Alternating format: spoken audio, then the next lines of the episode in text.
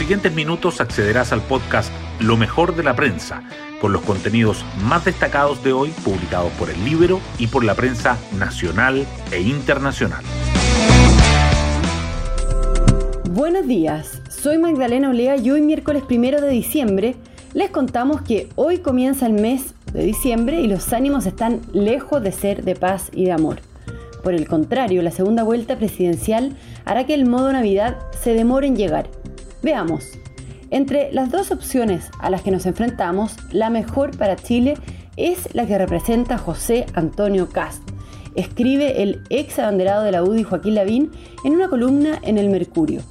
Mientras el ex candidato Sebastián Sichel planteó nueve compromisos para reforzar la democracia como condición para apoyar a José Antonio Cast, desatando molestias en su entorno.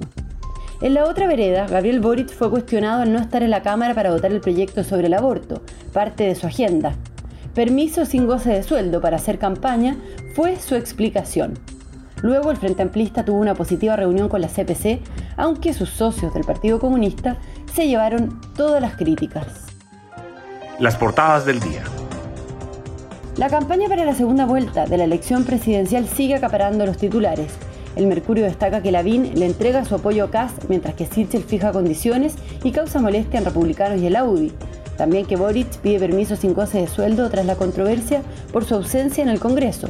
La tercera resalta la hermética gira de Kass a Estados Unidos y las dudas sobre un encuentro con Parisi. Que las condiciones de Sichel para dar su apoyo complican a Cast y tensionan a los republicanos y la reunión en la CPC. Boric busca tender puentes, pero sutil la remete contra el Partido Comunista. El financiero subraya las preguntas más difíciles y las respuestas del primer cara a cara de Boric con los empresarios en la CPC. Y además, el libro remarca que la agenda radical del Colegio de Profesores llega a la campaña de Boric y que Pepe Out dice que el resultado parlamentario favorece a la derecha, pero no a Cast. El debate parlamentario sobre el cuarto retiro también sobresale.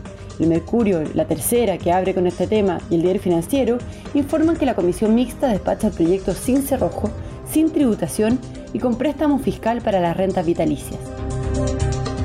La recuperación del mercado laboral también destaca en las portadas. El Mercurio dice que el sector de la construcción ya supera los niveles previos a la crisis provocada por el COVID-19.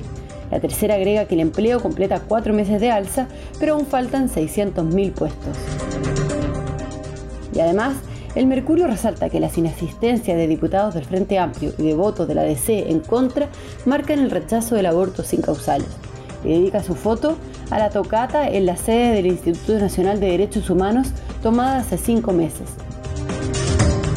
La tercera subraya las razones que llevaron al Senado a postergar la aprobación del matrimonio igualitario y dedica su foto a que crece la preocupación en España por la erupción del volcán Cumbre Vieja. Temas del Libero.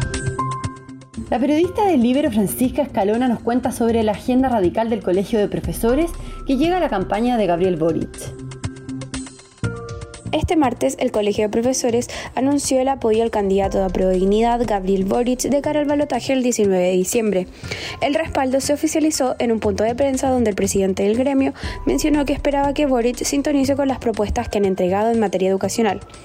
Entre las propuestas de la asociación sindical está avanzar hacia la extinción de la educación subvencionada, situación que pese a no estar actualmente incluida en el programa del candidato, la presión que puede ejercer el Colegio de Profesores resulta preocupante para agrupaciones como Acción Educar y la Asociación de Educadores de Chile. Pueden encontrar esta nota en www.ellibero.cl. Hoy destacamos de la prensa. Joaquín Lavín sale a apoyar a Kass y Sichel pone condiciones para su respaldo generando malestar en republicanos.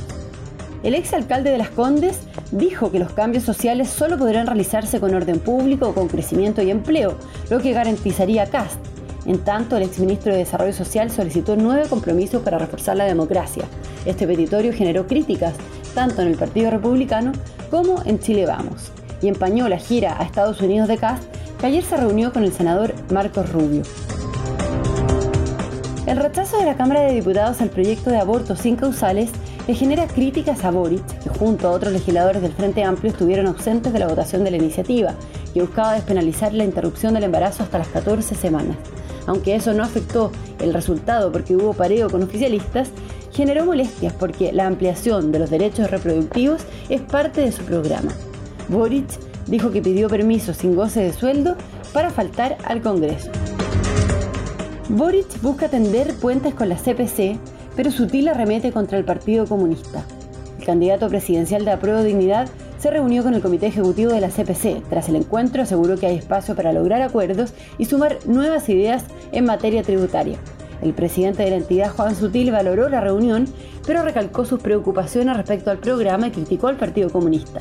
No es democrático, dijo. El Partido de la Gente afirma que la consulta ciudadana para la segunda vuelta no será vinculante. Emilio Peña, secretario general del partido liderado por Franco Parisi, aclaró los alcances de la consulta digital que buscan realizar de cara a la segunda vuelta presidencial entre Kass y Boric. Representa una postura como organización, pero cada persona tiene libre ejercicio, dijo. Los adherentes de París y en el norte ven con escepticismo los acercamientos de los comandos de ambos candidatos. Otras noticias. La comisión mixta que fue autorizada para debatir esta total despacho rechazó que los giros tributen y descartó indicación para evitar nuevos rescates de fondos de pensiones. Además, aprobó que el anticipo de rentas vitalicias sea de cargo fiscal. El gobierno anuncia la extensión del IFE laboral hasta marzo para reforzar la recuperación del empleo. Aún faltan 600.000 empleos por recuperar, dijo el presidente Piñera al extender este beneficio. El INE reportó ayer que hasta octubre se han recuperado el 75% de los puestos de trabajo perdidos durante el pic de la pandemia. Y nos vamos con el postre del día. El lunes, en la ceremonia en que Barbados se emancipó de la corona británica y se convirtió oficialmente en una república, la cantante Rihanna fue nombrada embajadora de su tierra natal. Bueno, yo me despido, espero que tengan un muy buen día miércoles y nos volvemos a encontrar mañana en un nuevo podcast, Lo mejor de la prensa.